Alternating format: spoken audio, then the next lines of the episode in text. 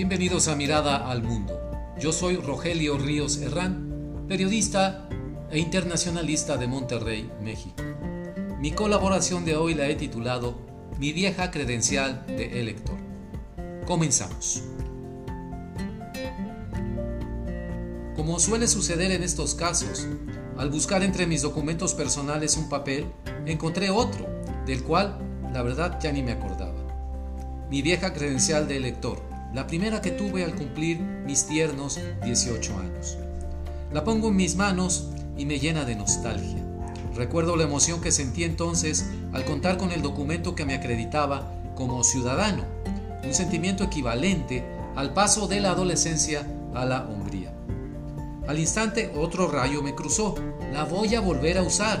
Sí, tal cual viene, por ejemplo, sin foto ni mayor protección que la del papel, similar al de cheques y pagarés que se usaba en ese entonces en los bancos, pero sin ninguna otra salvaguarda.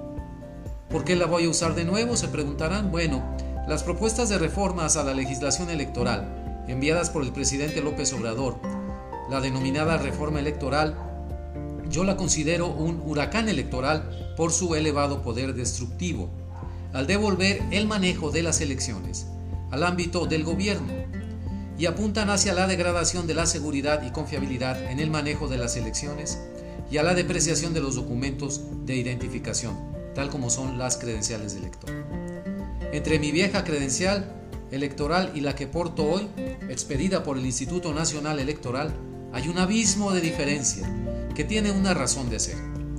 Se refleja en esa pequeña credencial de plástico ultra protegida contra alteraciones y fraudes, el largo y tortuoso avance de la legislación y la cultura electoral en México, una lucha ciudadana que nos ha colocado entre los países con elecciones más seguras en todo el mundo. No hay más que leer a académicos, columnistas y la opinión de la Comisión Venecia del Consejo de Europa en donde establece su análisis sobre las reformas a 17 artículos constitucionales propuestas por el presidente López Obrador para darse cuenta de la profundidad e irracionalidad de ese intento de liquidar el sistema electoral actual, incluido el Instituto Nacional Electoral, para de sus ruinas construir uno nuevo bajo su control absoluto. Pero vuelvo a mi primera credencial de elector.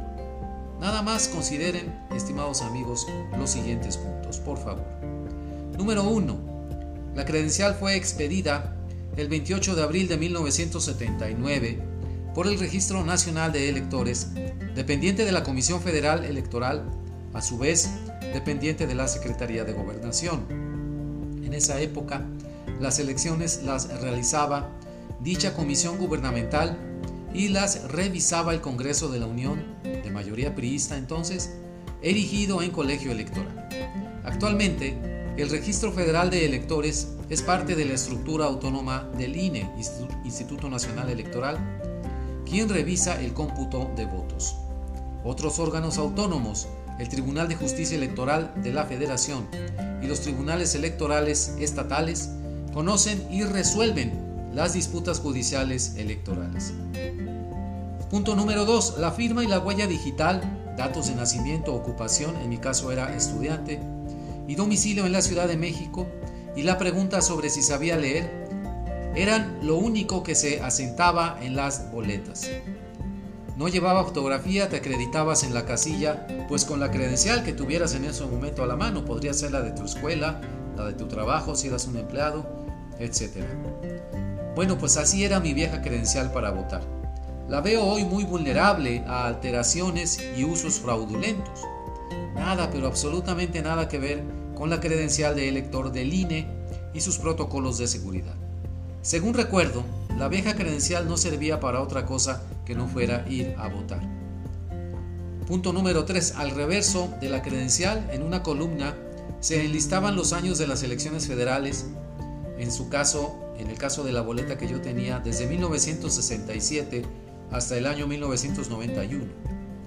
En otra columna más se registraban las elecciones estatales y municipales.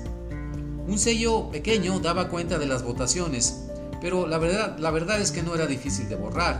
En esa época, sin embargo, los fraudes electorales se hacían no tanto con las credenciales, que sí, por supuesto que había una parte del fraude era con eso, con las credenciales, pero más bien directamente en las urnas, que eran robadas, rellenadas, manipuladas en el conteo y un largo, largo, etcétera. En esos 43 años transcurridos, desde mi primera credencial de elector hasta la credencial actual, no es solo la forma, la utilidad y la seguridad de la credencial misma lo que ha cambiado. Lenta y penosamente, con el trabajo y las vidas de muchos mexicanos muy valientes, se construyó un sistema electoral independiente del gobierno, con un INE, anteriormente el IFE, sólido y profesional, y los tribunales electorales, además, con base en un sistema mixto de representación directa y proporcional, y que sirve como dique a las pasiones y las barbaridades de los partidos políticos y el autoritarismo de muchos gobernantes. Me pregunto lo siguiente, ¿se va a borrar lo construido para poner en su lugar un sistema electoral bajo el cual ya vivimos una vez, controlado por el gobierno y un partido dominante? Conservo con cariño nostálgico mi vieja credencial de elector. Nunca, de veras nunca imaginé que podría volverla a usar al retroceder cuatro décadas